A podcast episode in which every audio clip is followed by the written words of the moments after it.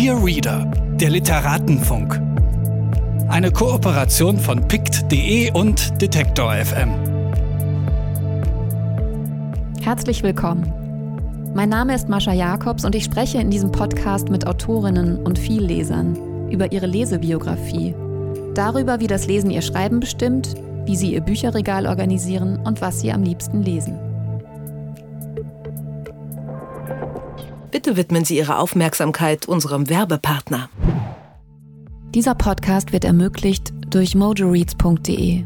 Mojo ist der neue Bioladen für Bücher im Netz. Hier findet ihr alle Bücher, ob Print oder E-Book. Ihr könnt sie an jeder beliebigen Stelle Probe lesen und euch auf der Plattform über das Gelesene austauschen. Wer Bücher empfiehlt, die dann gekauft werden, verdient 10% mit. Für Rezensionen und Kurzbesprechungen bekommt ihr Credits, die ihr dann wieder für neue Bücher auf der Plattform ausgeben könnt. Mojo nervt euch nicht mit Werbung und es gibt keine gekauften Reichweiten. Richtet euch jetzt eure eigene Leseecke bei mojoreads.de ein. Diejenigen, die hier regelmäßig zuhören, können es gleich vielleicht schon an meiner Stimme hören. Ich bin ein großer Fan von der Schriftstellerin Dorothee Elmiger. Sie hat mich mit ihrem Buch aus der Zuckerfabrik umgeblasen und die Aufregung, die das dann im Gespräch erzeugt, hört man bestimmt. Es ist 2020 im Karl-Hanser Verlag erschienen und ein besonderes, sehr eigensinniges Buch. Eine Montage aus Recherchen, Lektüren, Gesten und Gesprächen. Struppig, wild, verspielt, manchmal maßlos und doch gleichzeitig sehr komponiert und ordentlich. Experimentell und erzählerisch. Ich finde genau so, wie es sein muss. Es ist Dorothee Elmigers dritter Roman. Die Einladung an die Waghalsigen und Schlafgänger muss ich noch lesen. Die 1985 in der Schweiz geborene Schriftstellerin hat neben den drei mitgebrachten Lieblingstexten hier sowieso einen riesigen Lektürehaufen angezettelt, weil, auch das ist ein Motivstrang in, aus der Zuckerfabrik, die Erzählerin eine gewisse Maßlosigkeit an den Tag legt, die sich auch in den vielen Referenzen und vor allem intertextuellen Geflechten abbildet.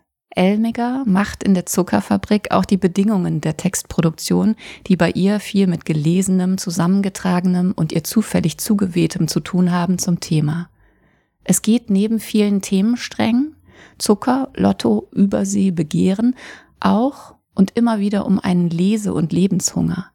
Sie ist ihr Material, wir essen gemeinsam Bücher und um das Bild auf die Spitze zu treiben, dieses Gespräch war ein Festmahl, bei dem wir zu essen vergessen haben. Herzlich willkommen, Dorothee Elmiger. Also dein Buch ist ja nicht nur so toll, sondern auch so schön, wirklich. Ja. Hast du das vorgeschlagen, das Cover? Nee, ich war selbst auch sehr überrascht. Äh, ich hatte mich ja eher auf, auf Auseinandersetzungen eingestellt und dann habe ich nur diesen Entwurf gesehen. Meist sind es ja mehrere und dann einigt man sich. Und ich habe nur den bekommen und ich war sofort völlig überzeugt. Sag mal, aber machst du das dann so, also wenn du, wenn du an einem Buch sitzt, dass du dir dann richtig so um deinen Schreibtisch herum das Material auch so arrangierst? Wird das dann auch ausgewechselt beim nächsten Buch? Ja, wobei ich würde nicht sagen, dass ich das arrangiere, sondern dass das ist dann eher so ein Chaos, Dinge, die sich so langsam ansammeln auf dem Schreibtisch und dann, ja, manchmal ziehe ich dann etwas raus und hänge es wirklich so an die Wand, weil ich denke, das ist jetzt gerade irgendwie was Wichtiges, aber das ist überhaupt nicht so, dass ich so eine Auslegeordnung mache. Also ganz viele Dinge vergesse ich auch wieder, lustigerweise, und dann blättere ich irgendwann selbst durch meine Notizbücher und, und stoße wieder auf etwas. Und vieles äh, verwende ich auch nie. Und dann gerade wenn es um die Bilder geht, dann gibt es schon welche, die, von denen weiß ich überhaupt nicht, wie die wirklich im Zusammenhang mit dem Text stehen. Na, und weißt du dann auch manchmal gar nicht mehr im Nachhinein, wie die Dinge zu dir gekommen sind? Ja, oft, oft. Oder ich, ich stoße in meinen Sachen auf Zitate oder Notizen, von denen ich zwar noch weiß, woher sie stammen, aber die sind aus einem ganz anderen Grund eigentlich bei mir gelandet. Und dann merke ich plötzlich doch, ach, das hat jetzt eine Verbindung zu diesem Text, an dem ich arbeite. Also ich glaube, das ist immer so eine Mischung aus Zufall und ganz, ganz bewusster, bewusster Recherche. Das heißt, du hast auch kein, keinen richtigen Zettelkasten und kein gutes Archiv, wo du Exzerpte ablegst und Nee, wobei ich habe jetzt bei der Arbeit an der Zuckerfabrik gemerkt, dass ich das vielleicht in Zukunft stärker tun werde. Aber ich glaube, ich habe oft auch das nicht gemacht in der Vergangenheit, weil, weil ich meine Arbeit irgendwie nicht als wichtig genug betrachtet habe, um jetzt zu sagen, jetzt lege ich hier dieses große System an und ähm, schreibe mir alles äh, auf. Man muss das ja irgendwie so auch selbst legitimieren. Bei einer, bei einer wissenschaftlichen Arbeit gibt es ja schon immer diesen Rahmen und das wird auch von einem so eingefordert. Und bei eigenen Texten, literarischen Texten, ja, leistet man diese Arbeit selbst, zu sagen, das ist jetzt ein Text, der ist so äh, wichtig, ja, dass ich hier auch dieses ganze, diesen Zettelkasten eben anlege. Ja, da fallen mir gleich zwei Fragen zu ein, also die in unterschiedliche Richtungen gehen. Einerseits ist es auch nach dem dritten Buch dann noch nicht leicht für dich oder hast du jetzt erst gelernt, dich dann auch wirklich als Schriftstellerin zu bezeichnen? Also gibt es da auch immer noch eine gewisse Abwehr? Also es gibt ja Leute, die eigentlich schon vor ihrer ersten Publikation einfach mal die Behauptung aufstellen, ich bin Schriftsteller, ich bin Schriftstellerin und ich mache das jetzt. Ähm, das war mir überhaupt nicht möglich. Also das war schon ja, dann irgendwie nach dem ersten Buch war es einfacher zu sagen, doch, ich schreibe jetzt einfach, ich, ich miete mir einen, einen Arbeitsplatz in einem Atelier, um zu arbeiten. Ähm, ich äh, räume mir ganz viel Zeit dafür ein. Aber ich merke schon, dass ich das immer noch schwierig finde. Ich habe bis jetzt vor kurzem immer ähm, noch gekellnert oder irgendwo in einem Archiv gearbeitet, um auch diesem Gefühl so ein bisschen entgegenzuwirken. Aber das, das verändert sich laufend auch. Und, und ich glaube, es ist auch nicht schlecht, das immer kritisch zu befragen. Ja, du bist ja auf eine Art, also nicht nur, weil ich dein Buch aus der Zuckerfabrik so wahnsinnig toll finde, aber du bist auch so meine ideale Gesprächspartnerin, weil eben in diesem Buch, also du hast es mal Recherchetagebuch genannt, man folgt einer Erzählinstanz bei ihren Lektüren. Diese Erzählinstanz denkt aber gleichzeitig auch darüber nach, wie man diese Lektüren überhaupt in eine Form bringen kann und bringt sie in sehr unterschiedliche Formen. Gab es von vornherein für dieses Buch den Plan, diese Recherchen sozusagen so stark in den Vordergrund zu stellen oder ist dir das so passiert? Ja, das ist mir irgendwie so passiert. Ich glaube, zu Beginn war wirklich nur der Plan, eine, einen Weg zu finden, über diesen Lottospieler zu schreiben, der ganz zu Beginn da war. Ich wollte nur kurz erklären, dass das der erste Schweizer Lottospieler ist, der bekannt dadurch wurde, dass er sein ganzes Vermögen sehr schnell wieder verloren hat. Und darüber gibt es einen ganz, ganz tollen Dokumentarfilm. Den hast du gesehen. Genau. Ja, und äh, ich habe gemerkt, ich will mit dieser Geschichte arbeiten, dieses Lottokönigs und mich mit seinem Leben beschäftigen, das ihn dann auch in die Karibik geführt hat. Und dann war das ein ganz langer Prozess. Das ist bei mir immer so, das Finden eines Zugangs und einer Form, um einen Stoff zu bearbeiten, das dauert eh, das dauert eigentlich länger, viel länger als dann das eigentliche Verfassen des, des Textes. Und das war dann so, dass ich erst gemerkt habe, es gibt ganz viele Schwierigkeiten. Es ist ein Mensch, der tatsächlich gelebt hat. Wie geht man um mit, mit so einer Geschichte? Kann man sich das so nehmen? Was sind die ethischen äh, Fragen, die sich da stellen? Und dann ähm, habe ich aber auch gemerkt, dass, dass es eben nicht bei dieser Geschichte bleiben kann oder dass da eben ganz viele andere Geschichten mit reinkommen wollen in diesem Text.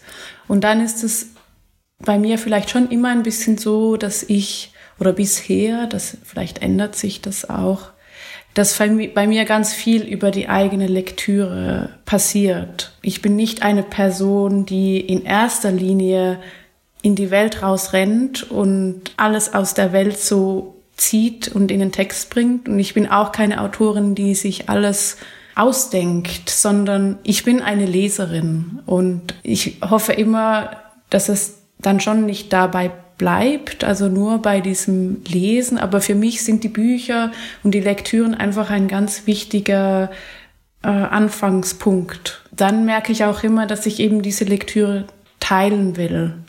Ähm, und so kommen dann diese Texte, ähm, das Gelesene eigentlich in meinen Text. Also es ist ein sehr durchkomponiertes Buch in meinen Augen. Äh, es ist auch auf eine Art sehr musikalisch. Also es gibt Wiederholungen, es gibt bestimmte Motive, die immer wieder auftauchen. Man, und es ist trotzdem, und es klingt ja jetzt irgendwie so sehr abstrakt, es ist trotzdem ein sehr, sehr ähm, genussvolles Lesen. Es gibt so gewisse, fast sowieso Triggerbilder. Ja, man sieht die Mutter der Ich-Erzählerin abends noch arbeiten. Und dann ist es wie so, als würde man mit einer Achterbahn so hochfahren und wüsste, ah, gleich geht der Spaß auf ein neues nochmal los. Also so eine Form des Genusses ist es, dass man ähm, irgendwann auch den Eindruck hat, dass man sich in diesem Text, der eigentlich relativ, also formal relativ äh, komplex ist, wie so in so einem Haus bewegt und äh, totalen Spaß daran hat. Und sich auch irgendwie in ihm zurechtfindet, obwohl er chaotisch ist. Äh, das, was du beschreibst, das freut mich sehr, weil das ist auch meine Erfahrung ein bisschen beim Schreiben ähm, oder die Momente, äh, in denen das Schreiben dann irgendwie toll ist. Ähm, also so wie du das jetzt mit dieser Achterbahn auch beschrieben hast. Und das ist natürlich der Wunsch, dass das auch beim Lesen sich dann überträgt. Aber für mich, also auch zu deiner Frage eben, wie ich zu diesen unterschiedlichen Formen gefunden habe oder Arten, auch über diese verschiedenen Texte zu sprechen. Ich glaube, es hat ganz viel mit, mit Spiel zu tun ähm, und damit auch nicht zu wissen, wo, wo es hingeht. Und dann findet ich mich eben ganz unerwartet plötzlich wieder im Traum mit der Mutter wieder.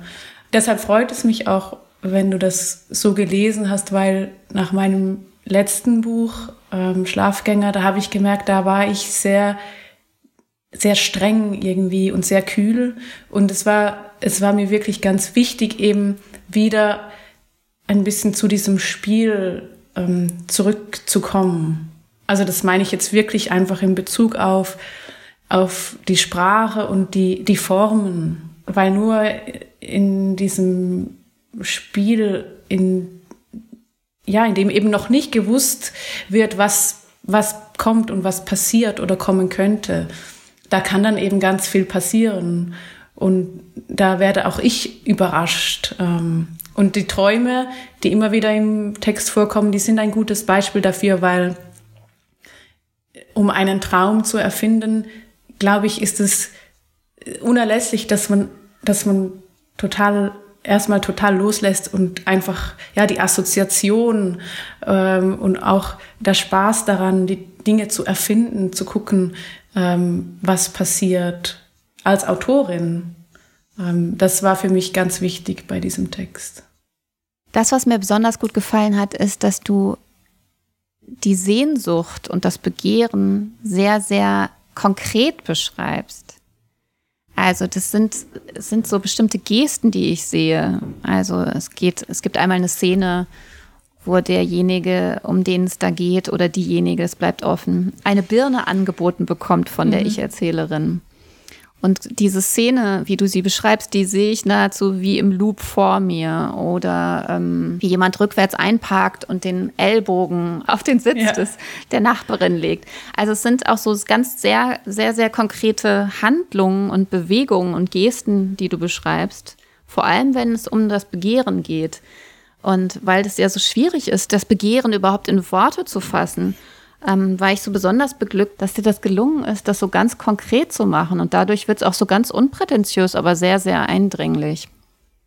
Also ich habe mich auch gefragt, ob du besonders darüber nachgedacht hast, eine andere Sprache für Begehren zu finden. Ja, das war eine Frage, mit der ich mich äh, ausführlich beschäftigt habe und auch nicht wusste, ob das so, wie ich es jetzt gemacht habe, ob das eigentlich gut ist. Also es gibt ja diese diese Unmöglichkeit über, über Sex, Begehren, Lust oder die Frage nach der Möglichkeit, über diese Dinge zu schreiben, wenn man sehr konkret wird äh, oder wenn man in den Andeutungen bleibt. Also ganz oft in diesem Text wird, werden diese Dinge ja nun über das Essen verhandelt, über Einladung zum Essen, über auch Beschreibungen von Flora und Fauna Ich habe dann manchmal gedacht, ach, vielleicht ist das jetzt doch einfach eine prüde Art und Weise, um den heißen Brei zu reden. Ähm, und vielleicht müsste ich auch gerade als Frau doch noch ähm, konkreter werden. Aber ähm, mir hat das dann selbst einfach sehr gut gefallen. Ich musste auch immer wieder drüber lachen. Also vor allem eben diese diese Anspielungen auf Speisen und üppige Mahlzeiten, ähm, weil ich doch auch finde, eben das Essen als Frau eben hemmungslos zu essen, einen unstillbaren Appetit zu haben, das ist ja auch äh, immer noch so ein bisschen tabu zumindest. Und es hat mir großen Spaß gemacht, auch eben da so aufzutischen äh, und die Früchte, die polierten Früchte zu überreichen im Text. Und Ellen West ist da wie so, ein, so eine Verbindungsfigur, oder? Also ich hatte auch immer den Eindruck, dass ähm, das ist natürlich dann aber auch nur eine Vermutung, also weil man folgt dir ja so stark eben in deinen Recherchen, dass man als Leserin auch immer damit beschäftigt ist, also ich zumindest, sich zu fragen, ah, was kam denn wann? Also dadurch, dass es auch nicht linear erzählt ist, ist man, glaube ich, als Leserin, also gerade wenn man interessiert ist daran, wie ein Text entsteht, und das ist ja auch eben ein großes Themenfeld des Buches, dann will man irgendwie wissen, und dann man fragt sich irgendwie unweigerlich, ah, war dieser Text von Anfang an da? Ist er ihr irgendwann zugefallen? Ah, das könnte doch wie so eine Verbindungslinie gewesen sein, die so zwei disparate Themen auf einmal miteinander verbindet. Die Ellen West, das war tatsächlich so, dass ich vor Jahren habe ich mal Zeit verbracht in der Nähe dieser Klinik, in der Ellen West als Patientin, also die hieß ja eigentlich nicht Ellen West, aber so wurde sie in der Fallstudie genannt in dieser Klinik, in der sie die letzten Jahre ihres Lebens verbracht hat. Und als ich dort war, habe ich dann diese Fallstudie gelesen und das war auch so, ich habe diese Fallstudie dann in eine Schublade gelegt. Und plötzlich, als ich dann eben versucht habe, einen Zugang zu finden zu dieser Lottospieler-Karibik-Geschichte, habe ich diese Fallstudie wieder rausgesucht, ähm, in der eben beschrieben wird, wie die Patientin ähm, an einem Riesenappetit leidet, dann an, an ihrer Weigerung zu essen oder ihre Unfähigkeit, ihren Appetit zu zügeln. Ja, das hat sich irgendwie lag dann diese Fallstudie vor mir auf dem Tisch und ich habe gar nicht kapiert im ersten Moment, warum ich die jetzt wieder rausgenommen habe. Und ich erlaube mir das dann immer einfach mal auch wirklich schreibend, da mich ranzutasten. Und oft ist es dann so, dass ich in diesem Prozess verstehe, was jetzt die Verbindung ist oder warum ich eigentlich schon geahnt habe, dass ich die jetzt wieder äh, hervorziehen will. Die Klinik, von der du gerade gesprochen hast, die du dann mal selbst besucht hast, die kommt eben interessanterweise auch in dem ersten von dir mitgebrachten Lieblingsbuch von Marie-Louise Kaschnitz Orte vor. Und hast du das dann auch durch Zufall entdeckt, also durch eine Relektüre? Ja, ich habe dieses Buch von Marie-Louise Kaschnitz, das habe ich schon sehr lange und ich habe das aber eigentlich nie einfach von vorne nach hinten durchgelesen, sondern ich habe das immer wieder aufgeschlagen. Das sind da Aufzeichnungen. Meistens sind die eine Seite lang, eine Erinnerung, eine Beschreibung eines Orts. Und ich habe das wirklich immer wieder äh, mal aufgeschlagen ähm, und eine Seite gelesen oder zwei, oft den Anfang. Das sind ja dann diese, diese irren Zufälle. Und wenn Schreibende von denen erzählen, dann klingen sie immer sehr abergläubisch. Aber irgendwann habe ich halt diese Seite aufgeschlagen auf der Kaschnitz erzählt davon, wie sie einmal zu Gast war, ähm, einmal tanzte im Garten dieses Sanatoriums. Das war zu der Zeit, als ich an dem Manuskript saß und noch ganz zu Beginn nicht wusste, ja, wie das jetzt alles irgendwie aussehen könnte. Und da diese Beschreibung von Kaschnitz, wie ja ganz viele Beschreibungen, Schilderungen, die sind für mich total elektrisierend ähm, durch ihre Sprache, auch ihren Blick einfach auf die Dinge, die Schönheit auch ihrer Texte. Und ich glaube, da wusste ich sofort, ähm, sie beschreibt da, wie ein, ein Junge in der Nacht, während die Leute tanzen, durch diesen Garten geht des Sanatoriums und ähm, versucht, einen Baum anzuzünden mit zwei Kerzen. Und das fand ich so ein, ein wahnsinniges Bild, eigentlich ein sehr kleines Bild. Wahrscheinlich ist das an diesem Abend ja gar niemandem aufgefallen. Für mich, so beschreibe ich das auch in dem Text, war das aber wie so ein Signal eben oder so eine markierte Stelle und dann habe ich damit eigentlich zu arbeiten begonnen. Also auch wenn dein Buch, wenn man das jetzt mal mit dem Orte von Kaschnitz vergleicht, was ja wirklich so, weil das immer so ganz kleine ähm, Einheiten sind, eben ja fast immer nur eine, eine Seite oder weniger als eine Seite. Hm, da ist es wirklich so, dass man da gerne drin rumblättert und immer mal wieder woanders anfängt. Aber ich würde tatsächlich all deinen Leserinnen von aus der Zuckerfabrik zumindest empfehlen, das Buch dennoch von vorne bis hinten durchzulesen. Und ich glaube, danach kann man dann, weil da so viel drinsteckt, vielleicht nochmal so äh, einfach so reinblättern und wieder was öffnen oder vielleicht auch nochmal weiter recherchieren an bestimmten Punkten oder weiterlesen. Ich hatte auch fast den Eindruck, dass an manchen Stellen des Buches ich das wie so fressen muss. Also, dass es dann auf einmal so, äh, dass ich so hektisch wurde. Und dann gibt es auch wieder Stellen, wo es sich so verlangsamt. Und das ähm, ist ja auch, glaube ich, beim Lesen interessant. Also ich meine, man liest natürlich ja auch nicht jedes Buch immer gleich, ne? also auch wenn man es mehrfach liest, aber ich finde auch, manche Bücher brauchen ein schnelles Tempo und manche sind ganz, ganz langsam und werden von mir immer zugeklappt und brauchen Zeit mhm. und brauchen vielleicht auch mehrere Anläufe. Kannst du das für dich auch sagen, ob du merkst, dass es so unterschiedliche Geschwindigkeiten beim Lesen gibt?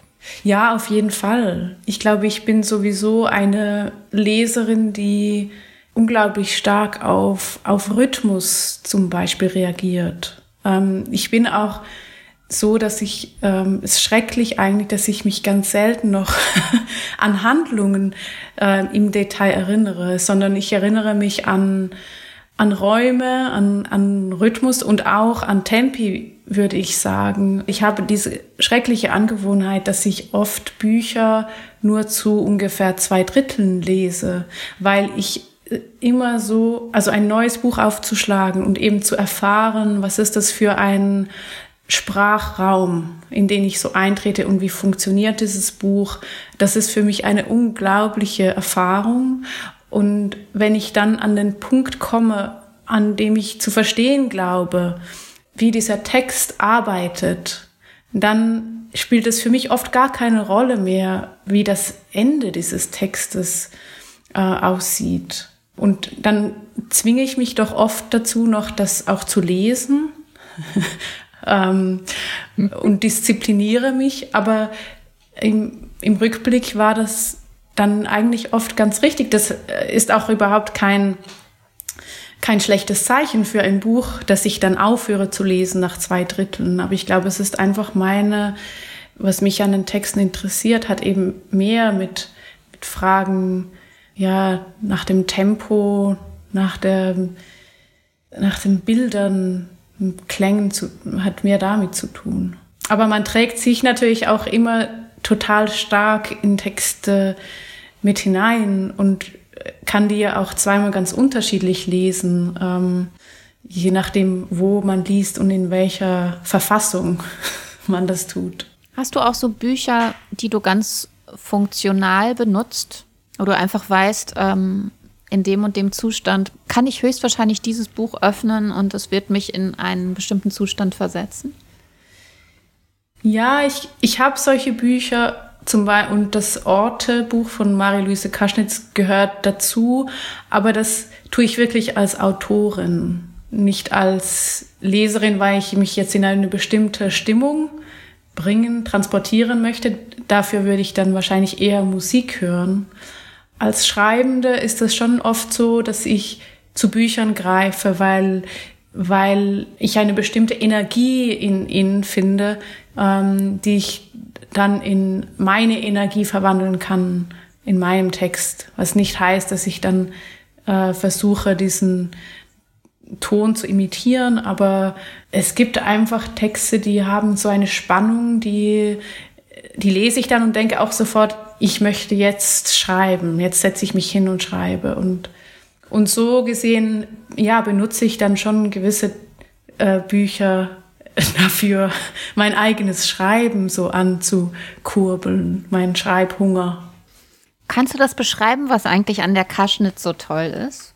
Sie ist eine unglaubliche Stilistin, finde ich. Oftmals ist der letzte Satz eines solchen Textes, das ist so ein, ein, ein Abschluss, da, das ist ein Musikstück, das einfach punktgenau endet äh, oder noch mit einem kurzen Nachschub. Und dann habe ich jetzt auch beim Lesen aber wieder gedacht, auch weil ich jetzt ähm, noch mal sehr viele dieser Texte gelesen habe, also diese Schönheit, ähm, auch ihre ihre Liebe zu dieser Schönheit, da bin ich natürlich manchmal auch skeptisch. Also wenn sie sogar noch in den Ruinen äh, in Frankfurt, den Kriegsruinen noch das Schöne sieht und also eine Ästhetisierung dieser Zerstörung. Wenn man viele dieser Texte auf einmal liest, dann wird man auch irgendwie so betrunken von dieser Schönheit, ähm, dass es manchmal dass man dann zu, zu betrunken davon ist und nicht mehr mehr möchte. Und ich glaube, vielleicht etwas, was, was sie auf ganz vielen Ebenen macht, was ich ein ganz tolles Prinzip finde, ist, dass sie, dass sie Regeln aufstellt und diese Regeln dann auch bricht. Ich glaube, das macht sie auf der Satzebene, aber dann, also nur schon die Behauptung Orte und dann ein Ort kann aber auch ein Korridor sein in ihrem Berliner Haus ihrer Kindheit oder es ist manchmal nur ein Gefühl oder ein Baum. Also sie auf vielen Ebenen stellt sie solche Regeln auf und dann als Leserin, wenn ich dann eben feststelle, jetzt, jetzt bricht sie diese Regel oder sie dehnt sie oder es kommt plötzlich noch was anderes rein, das ist ein, eine tolle Leseerfahrung.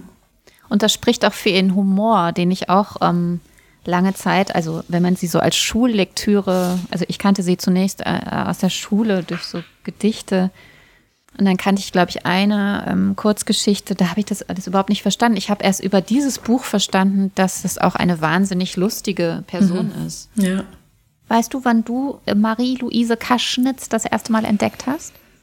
Ja, ich habe vor Jahren, vielleicht zehn, zwölf Jahren mal die Beschreibung eines Dorfes zufällig irgendwo in die Finger gekriegt. Und das ist ja so ein ganz dünnes Büchlein, in dem sie einfach ein, ein Dorf beschreibt, immer wieder.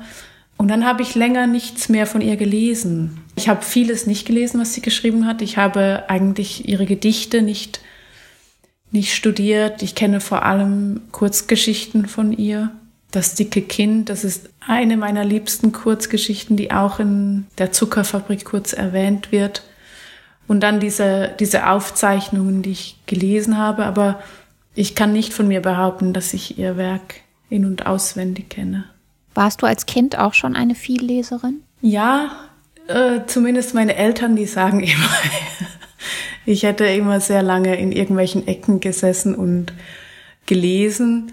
Äh, in meiner Erinnerung habe ich sehr lange vor, vor allem äh, Comics gelesen. Ich bin auf dem Dorf aufgewachsen und irgendwann wurde dort eine Bibliothek eröffnet und da habe ich mich ähm, schon durch so die ganzen dann so Kinder- und Jugendbücher gelesen, aber ich hatte so eine große Liebe für Comics, die auch mein Vater mit mir geteilt oder mir vielleicht auch so ein bisschen vererbt hat. Doch, ich habe sehr viel gelesen. Ähm, ich glaube, so auf dem Dorf ist das Lesen ja auch für viele eine, eine wichtige Sache, weil das irgendwie auch so Tore sind, die Bücher. Ich dachte gerade wegen Comics, ich fand es auch so toll, ähm, ich habe so ein Zitat von Marie-Louise Kaschnitz gefunden. Also jetzt mal entgegen ihrer wirklich äh, stilistisch auch immer so ausgefeilten Schreibweise und eben ihrer Herkunft, äh, die das Ganze ja auch erklärt, ist sie eben teilweise auch so lustig und ähm, hat auch Spaß an so ähm, comichaften ähm, Einschüben. Da sagt sie, meine Erfindungsgabe ist gering. Ich sehe und höre, reiße die Augen auf und spitze die Ohren, versuche, was ich sehe und höre zu deuten, hänge es an die große Glocke, bim bam. Und ich meine, sie hängt eigentlich nie irgendwas an die große Glocke. Das fand ich auch schon ganz lustig. Äh, sie ist ja so wahnsinnig bescheiden und so alles so ist irgendwie so im richtigen Maß. Ja, ja. ähm, das trifft sich ja auch ganz gut mit deiner Beobachtung, dass sie gerne Regeln aufstellt, die sie dann ja, bricht. Ja, das stimmt. ein gutes Zitat. Ja, aber wirklich ein fantastisches Buch. Das muss eigentlich jeder zu Hause haben. Also das ist auch fast wie so eine, ähm, so eine Hausapotheke, die man braucht. Mhm. Dieses Buch Orte. Marie-Louise Kaschnitz äh, war von 1973. Ähm, vielleicht gehen wir noch einen Schritt zurück. Du hast noch ähm, von William Faulkner As I Lay Dying mitgebracht und das ist 1930 erschienen. Und das ist formal auch total interessant, weil es ist ein, ähm, ein multiperspektivisches Erzählen. Es sind 14 verschiedene Erzählerinnen. Aber kannst du mir zum Einstieg erzählen, wann du das zum ersten Mal gelesen hast und wer dich darauf aufmerksam gemacht hat? Wie du darauf mhm. gekommen bist? Ja, das habe ich lustigerweise erst vor zwei Jahren gelesen. Irgendwie hatte ich nie jetzt so die Lust verspürt, Faulkner zu lesen, aber doch immer gedacht, na ja, irgendwann werde ich das schon noch tun. Und ähm, als ich vor zwei Jahren ungefähr in New York war, habe ich das ähm, so gebraucht, gekauft und gelesen und war total aus dem Häuschen, weil ich eben überhaupt nicht gewusst hatte, was dieser Faulkner macht. Also das war meine Ignoranz. Und ich fand das auch wieder ähm, zu einem großen Teil aus einer musikalischen Perspektive einfach total verrückt. Also ich habe das gelesen, also wie auch bei Kaschnitz, da, das ist für mich manchmal wie so, als würde ich diese Texte so trinken war das auch bei Faulkner, wobei das auch ein schwieriger Text ist für mich, ähm, jetzt nicht äh, auf Deutsch zu lesen. Da, das Vokabular ähm, ist kein einfaches. Manchmal war das schon auch so ein Dechiffrieren, ein, eine detektivische Lektüre, um, um diesen Text wirklich zu verstehen. Aber ja, ich bin dann danach irgendwie ähm, rumgelaufen und habe allen erzählt, wie toll eben Faulkner ist, was ja alle anderen schon oder wussten oder alle hatten natürlich schon eine Meinung dazu. Und ich war ein bisschen sehr spät mit meiner Entdeckung, aber genau, ich bin eigentlich so eine, eine ganz frische Faulkner-Leserin. Mm, wir müssen vielleicht ein bisschen erzählen, um was es da geht. Im Prinzip so ein Trauermarsch. Eine Prozession. Ein Trauermarsch mit ganz, ganz vielen Hindernissen absurdester Art. Ja, es ist eigentlich auch ein Text, der so eine unglaublich simple Handlung ja hat. Also seine Familie, eine Farmerfamilie und die Mutter stirbt. Und dann soll die Mutter nach Jefferson gebracht werden, wo sie begraben werden will. Und dann ähm, ja, sind verschiedene Hindernisse zu bewältigen. Auf dem Weg zum Beispiel ein Fluss, der überquert werden muss. Das ist eigentlich schon, schon, also wenn man die Handlung äh, zusammenfassen würde, dann, dann wäre es das fast schon. Es ist ein wahnsinnig tolles Buch über Familien und wie sie funktionieren und wie sie, wie die jeweiligen Rollen sich durch Konstellationen ergeben. Also wir haben hier eine, ähm, das sind vier Söhne und eine Tochter, die diese Familie hat. Und dann gibt's aber auch noch ähm, ein paar Figuren, die ein bisschen weiter außerhalb stehen, also Nachbarn und Freunde. Mhm die sozusagen natürlich nochmal einen anderen Blick dann auch auf diese Familie werfen können. Ich glaube, das Entscheidende ist, also dass es gar keinen Erzähler gibt. Es gibt einfach immer nur die ganz subjektive Sicht derjenigen Figur, die gerade dabei ist, dieses Schauspiel zu beschreiben. Was ich auch so verrückt finde, dass die Figuren, die stellen sich rein aus Sprache her, also indem sie einander sehen und in ihrer jeweiligen Sprache auch ähm, beschreiben oder anreden ähm, oder sich in ein Verhältnis setzen. Also es ist, es gibt diesen Erzähler nicht und es gibt einfach ein, es ist eigentlich, es sind Verhältnisse, die beschrieben werden durch Sprache. Genau, man muss vielleicht auch noch dazu sagen, es ist eine wahnsinnig arme, weiße Südstaatenfamilie, die hier beschrieben wird. Ja, es ist eine sehr, ich habe gesehen, auf meiner Ausgabe steht hinten drauf, es sei auch eine Dark Comedy. Und ich habe das, ich ganz selten nur so gelesen. Ich fand es eine, ich finde es eine sehr tragische Geschichte, eine, eine Riesentragik eigentlich, diese, diese Armut der Familie und wie das dann eben auch die Familie so verroht, also und wie es eben keinen Umgang gibt ähm, mit diesem Tod der Mutter. Also es gibt keine, die Trauer findet nur in Nebensätzen eigentlich statt oder in, in, in, in Symbolen. Also, aber es gibt keine Möglichkeit für die Familie als Familie ähm, mit diesem Tod umzugehen.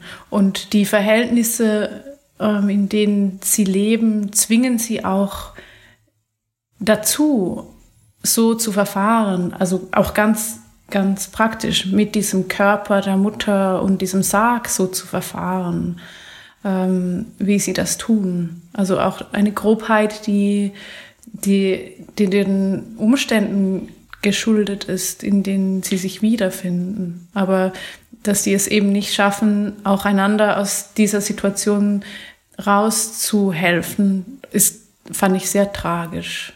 Also das hat mich auch eben sehr beeindruckt an diesem Text, dass, dass er diese Traurigkeit vermittelt und mich auch sehr berührt, aber eben nicht durch eine möglichst intensive Schilderung dieser Emotionen oder eine realistische Beschreibung dieses Tods und seiner Folgen, sondern eben es ist ein sehr experimenteller Text und ähm, ich würde sagen, dass, dass er es schafft, eben diese Dinge zu vermitteln durch, durch die formalen Entscheidungen, durch die, die Wahl auch der, der Symbolik und der, ja, manchmal ist es tatsächlich auch der Rhythmus, auch bei ihm finde ich, dass es die Kapitel manchmal so lapidar enden, aber so, dass es äh, mich wirklich trifft, ja, wie, wie so ein Schlag. Und ich glaube, das, das hat mich sehr gefreut, auch zu sehen, dass das würde auch so ein bisschen meine Theorie bestätigen, dass es eben manchmal möglich ist, sehr viel mehr zu erzählen oder zu transportieren, ähm, wenn eben verzichtet wird auf ein Realismus ähm, und man in die Abstraktion geht oder eben einen Umweg macht. Ähm, und ich finde, dass in diesem Text bestätigt sich das für mich zumindest. Stimmt, absolut. Es gibt ja auch in dem Text total viele Lücken. Mhm. Und ganz vieles bleibt auch unverständlich. Ne? Mhm. Ja, genau. Es ist auf jeden Fall so ein Buch, was ich nochmal lesen werde. Ich habe jetzt auch ähm, vor unserem Gespräch nochmal gelesen und ich finde bei solchen Büchern, bei denen das Lesen auch wirklich Arbeit ist, in dem Sinne, dass man eben nicht alles versteht und sich so rantastet und die Dinge plötzlich klar werden, ähm, da ist es irgendwie schon toll, auch das noch einmal zu lesen. Ähm, mit dem Wissen, das man eben schon hat von der ersten Lektüre und das dann zu ergänzen oder zu revidieren. Ich lese äh, ganz selten Bücher zweimal. Aber hier ähm, war das jetzt eine ganz tolle Erfahrung.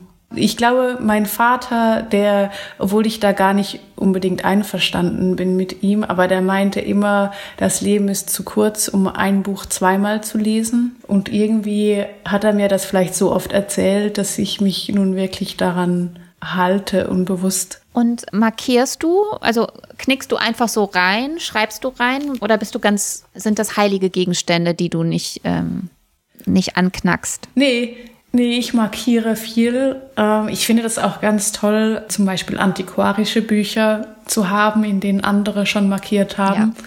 Ja. Äh, das finde ich eigentlich super. Und äh, ich finde Bücher, die, es gibt schon Bücher, die, die ich auch einfach ganz schön finde und sehr sorgfältig behandeln will, aber ich bin da schon für einen gewissen Pragmatismus. Also ich finde auch, dass ich ja arbeite mit den Büchern und weil ich eben grundsätzlich nicht so ein gutes Gedächtnis habe, ist es auch eigentlich ganz wichtig, dass ich eben in die Bücher reinschreibe. Und wie sortierst du die in deinem Regal? Ja, zurzeit sind die nicht sehr sortiert. Ich habe äh, eine Weile lang aus, aus purer Faulheit, als ich umgezogen bin und nicht alphabetisch ordnen wollte, weil das so lange dauert, habe ich die nach Farbe geordnet, weil ich dachte, ich würde mich an die Farben der Bücher erinnern und würde sie so relativ schnell finden.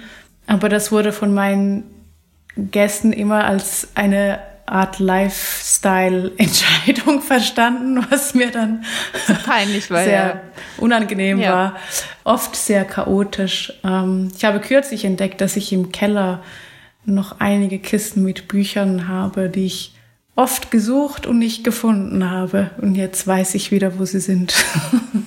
Ja, also ich mache das ja auch nach Farben, weil ich mich tatsächlich an die Farben halt am besten erinnern kann. Und ich kenne das Gefühl, wenn dann jemand hier reinkommt und einfach nur denkt so, oh Gott. Also mir ist es dann auch peinlich, dass man das als prätentiös ähm, lesen könnte. Aber gut, egal. Ich mache das jetzt einfach so. Aber was daran wirklich toll ist, dass ja dann die Bücher so Verwandtschaftsbeziehungen aufbauen. Also einfach, weil sie ja dann Ja. da so zufällig nebeneinander stehen, ähm, sprechen sie ja doch irgendwie miteinander. Also jetzt hätten wir noch ein bisschen mehr Zeit in diesem Leben, hätten wir mehrere Leben, dann könnte man sie auch noch mal einfach nur nach Verwandtschaftsbeziehungen lesen. ja, ja. Wir müssen zum dritten Buch kommen. Also ich habe natürlich ein bisschen recherchiert. Niklaus Meyenberg, das ist wahrscheinlich ein super, super, super bekannter Journalist in der Schweiz, von dem ich wahrscheinlich nur noch nie gehört hatte. In der Schweiz ist er sehr bekannt, war, er lebt ja nicht mehr, war sehr, hat auch sehr stark polemisiert, war sehr umstritten. Aber ja, das ist ein, ein Name, den, den alle kannten zumindest. Oder auch noch kennen, würde ich behaupten. Und ist auch dieses Buch, also die Erschießung des Landesverräters Ernst S., ist es so ein Geheimtipp oder ist das, kann man das kennen? Also in der Schweiz, ich glaube, ich kann da nur über die Schweiz sprechen. Und in der Schweiz war das zumindest sehr bekannt. Ich glaube, jetzt bei jüngeren Generationen ist das nicht mehr der Fall. Aber zu Lebzeiten von Niklaus Meinberg war diese Geschichte über den Landesverräter Ernst S., über den haben sie auch einen Film gemacht, der Niklaus Meinberg zusammen mit einem Filmemacher. Das war eine Geschichte, die die viel Aufmerksamkeit bekommen hat. Es gibt noch weitere Bücher von ihm, also Reportagen ähm, oder Texte, die dann in Buchform publiziert wurden. Eines über einen gescheiterten ähm, Schweizer Hitler-Attentäter, der ähm, dann in Plötzensee umgebracht wurde. Ähm, und die, ich glaube, die sind auch jetzt noch, weil sie eben so in Buchform erhältlich sind, bekannter als vielleicht manche Kolumnen oder kürzeren Reportagen. Genau, der Film hat einen, einen ziemlichen Skandal ausgelöst. Das war äh, 1976. Das ging so weit, dass man versucht hat, ähm, Preise, die dem Film zugedacht wurden, zu verhindern. Und ähm, also es wurde, es war ein Riesenpolitikum. Aber wie bist du darauf gekommen? Niklaus Meinberg, der ist ursprünglich aus der sogenannten Ostschweiz, aus St. Gallen, da ist er aufgewachsen. Und ich bin selbst in dieser Region groß geworden. Und da ist er vielleicht noch stärker eine Figur, die man kennt. Und ich selbst habe auch, als ich das erste Mal Texte von ihm gelesen habe, und ich habe ihn selbst ja nicht mehr als Persönlichkeit kennengelernt, weil ich zu jung war. Also ich habe die, seine Texte erst gelesen, als er schon tot war. Aber ich glaube, da gab es schon auch durch diese geografische Nähe ähm, auch seine Sprache, also gerade wenn, er, wenn man ihn auch sprechen hört, sprechen wir den gleichen Dialekt. Oft hat er auch über Dinge geschrieben, die eben diese Region betreffen. Und ich glaube, deshalb bin ich sehr schnell auf ihn aufmerksam geworden oder habe dann hat er mich umso mehr interessiert. Ich weiß gar nicht mehr, wann ich diesen, diesen Text, die Erschießung des Landesverräters Ernst S. zum ersten Mal gelesen habe, aber der hat mich ungemein beeindruckt. Einerseits als Text, und andererseits, weil die Geschichte, die er erzählt, eben ja schon eine ungeheuerliche ist, finde ich. Und ähm, für mich ist der Text vielleicht auch deshalb wichtig, weil er eben, da steckt ein ganz klares äh, Vorhaben dahinter, also diese diese Person irgendwie zu rehabilitieren oder ihr auch so Gerechtigkeit zu verschaffen, also auch ein, ein politischer Impetus und gleichzeitig finde ich ähm, ein Text, der aber eben, er versucht das auch durch Sprache und ich glaube, als Autorin ähm, ist der Text deshalb für mich wichtig, weil die Frage, ja, wie, was, was, was kann ich eigentlich mit meiner Literatur tun oder was, was kann so ein Text überhaupt machen ähm, oder wollen, ähm, die ist für mich schon eine wichtige. Und ja, in diesem Sinne war dieser Text und auch dieser andere Text von Meinberg eben über den Hitler-Attentäter, das waren wichtige Texte, weil, obwohl die eher Reportagen sind, aber ich finde schon, dass sie eben die Sprache immer als ganz zentrales Element denken ähm, und nicht nur als, als Mittel zum Zweck verwenden. Hast du die gleiche Ausgabe? Ja. Mhm. Weil dann gibt es ja noch sozusagen so einen Zusatztext, der ähm, die Recherche sozusagen aus einem gewissen zeitlichen Abstand heraus nochmal kontextualisiert. Also der eigentliche Text ist von 73 und der zweite Text ist dann von 1979. Und da beschreibt mhm. er ja auch, wie schwer es war, überhaupt an bestimmte äh, Informationen zu kommen. Also er holt sich auch als Recherchierenden mit hinein und ich glaube, das hat ihn auch mhm, später mhm. so, ähm, so streitbar gemacht, weil er, glaube ich, auch so eine sehr außergewöhnliche und vorlaute äh, Figur, Person war, oder? Mhm. Ja, auch unorthodox in der Art und Weise, wie er, also er beschreibt das selbst ja in diesem Nachwort, dass er eben ein Dokument einfach äh, mitgenommen hat aus dem Archiv, weil er nicht genug Zeit hatte, sich das irgendwie alles zu notieren. Also der ist schon auch manchmal, hat er gewisse Grenzen überschritten, aber weil es ihm legitim erschien, denke ich. Ja, aber war eine sehr streitbare Person die Tatsache, dass er sich selbst mit in den Text reinschreibt, das war ja damals, das ist vielleicht heute passiert das sehr viel öfter. Ich denke, zu seiner Zeit war das schon auch ein außergewöhnlicher Zugriff vielleicht. Also, dass er auch in diesem Text dann zum Beispiel seine eigene Herkunft in dieser Stadt ähm, vergleicht mit der dieses ähm, sogenannten Landesverräter, also dass er auch eben seine eigenen Bedingungen so offenlegt. Das ist etwas, was ja auch mich immer wieder beschäftigt bei meinen Texten. Und deshalb, ähm, ja, finde ich eben diesen Text als Text auch ähm, so toll, weil ich eben bei ihm auch finde, es gibt eben diesen, diesen Humor und dieses Spielerische, obwohl das, das Thema unglaublich ernst ist und, und tragisch, aber in der Sprache gibt es, er, er wendet die Dinge, er, er nimmt die Sprache dieser Akten und er dreht sie um, um zu zeigen, was in dieser Sprache ist. Und das ist oft, also bei ihm ist es auch oft sehr bitter ironisch, aber da finde ich schon eben auch die Art und Weise, wie er sich in den Text reinbringt. Ich glaube, er nimmt sich vielleicht auch nicht zu ernst äh, darin. Das gefällt mir sehr gut.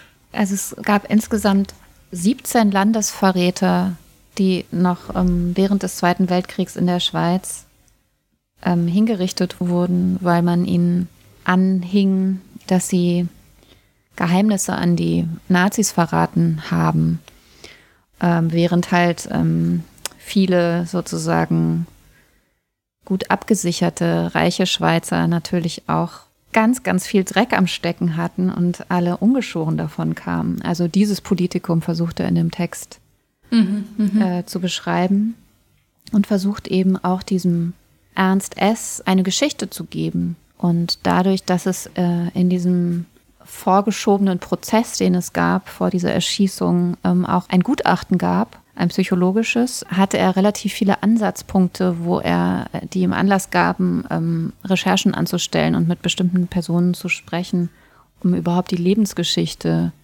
oder die ersten 23 Jahre dieses Soldatens zu recherchieren.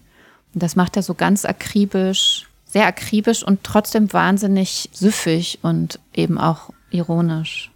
Ich finde, er ist diesem Ernst es sehr zugeneigt in der Weise, dass er, er will ihm gerecht werden und er ist auf seiner Seite. Ähm, mhm. Wie er immer auf der Seite jener ist, die eben nicht über Macht verfügen oder eher sich so am Rand der Gesellschaft auch wiederfinden. Und ich glaube, es interessiert ihn schon sehr, dieses ganz konkrete Leben dieses jungen Mannes. Und gleichzeitig, ja, ist es ja dann, je länger man liest, desto stärker eröffnet er eben auch diese Perspektive auf eine Gesellschaft, in der sich so ein Fall eben ereignen kann und was das für Strukturen sind, die das, die das ermöglichen, dass eben ein einfacher 23 Jahre alt war, glaube ich, der irgendwie vier Granaten gestohlen hat und weitergereicht hat, die nicht mal geheim waren,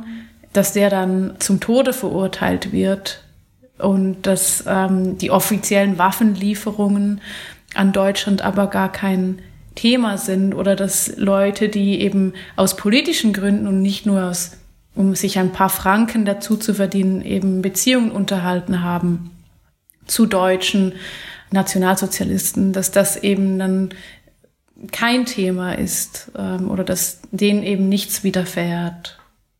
Und das finde ich auch schon, also dass eben beides in diesem Text zu haben, diese Geschichte, die er wirklich sehr akribisch ja recherchiert und erzählt, ähm, diese Lebensgeschichte, diese kurze und dann aber auch dieses gesellschaftliche äh, Panorama dieser 40er Jahre in der Schweiz dass er das so schafft, das zu verbinden, das, das finde ich sehr beeindruckend. Absolut. Und dann zieht das ja im Prinzip noch sozusagen in die 70er Jahre rein, weil eben der, der Druck, der dann auf ihn ausgeübt wird, nachdem er das recherchiert hatte und das aufgeschrieben hatte, ja auch sehr ähm, bezeichnend war. Ja, total toller Text, also ähm, sehr eigen auch, finde ich. Ja, es sind auch, also ich kann auch wirklich diese Filme sehr empfehlen, die beiden Filme, die auch für die Zeit, in der sie entstanden sind, sehr außergewöhnlich sind, finde ich, die eben diese Recherche eigentlich dokumentieren. Für mich war es gar nicht so einfach beim Lesen festzustellen, was war jetzt zuerst, dieser Text oder der Film. Bei dem anderen Buch ist es noch stärker so, weil da wird vor allem Material im Buch präsentiert über diesen, äh, zu diesem Hitler-Attentäter, der auch ein ganz junger Mann war, ähm, ein religiöser Mann, da gibt's Gespräche mit Familienangehörigen, auch Akten, Briefe, die er aus dem Gefängnis in Plötzensee dann in die Schweiz geschrieben hat. Und der Film, der fügt dann dem nochmal eine Dimension hinzu. Für mich ist das eben der, der Text auch ganz spannend, weil das fällt mir jetzt eigentlich erst ein. Es wird ja immer beschrieben, dass er da unten in diesem sogenannten Sitatobel gearbeitet hat, ähm, oder auch seine, seine Brüder vielleicht. Es wird ja immer dieses Sittatobel erwähnt.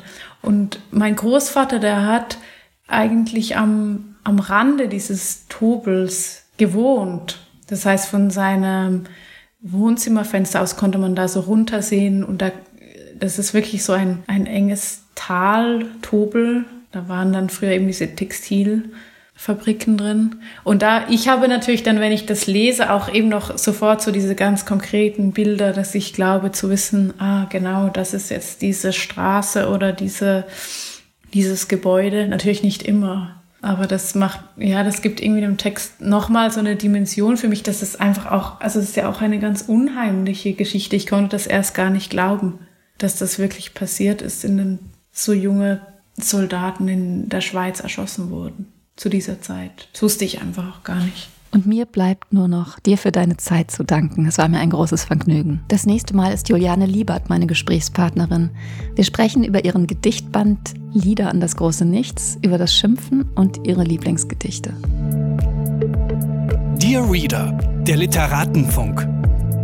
Eine Kooperation von pict.de und Detektor FM.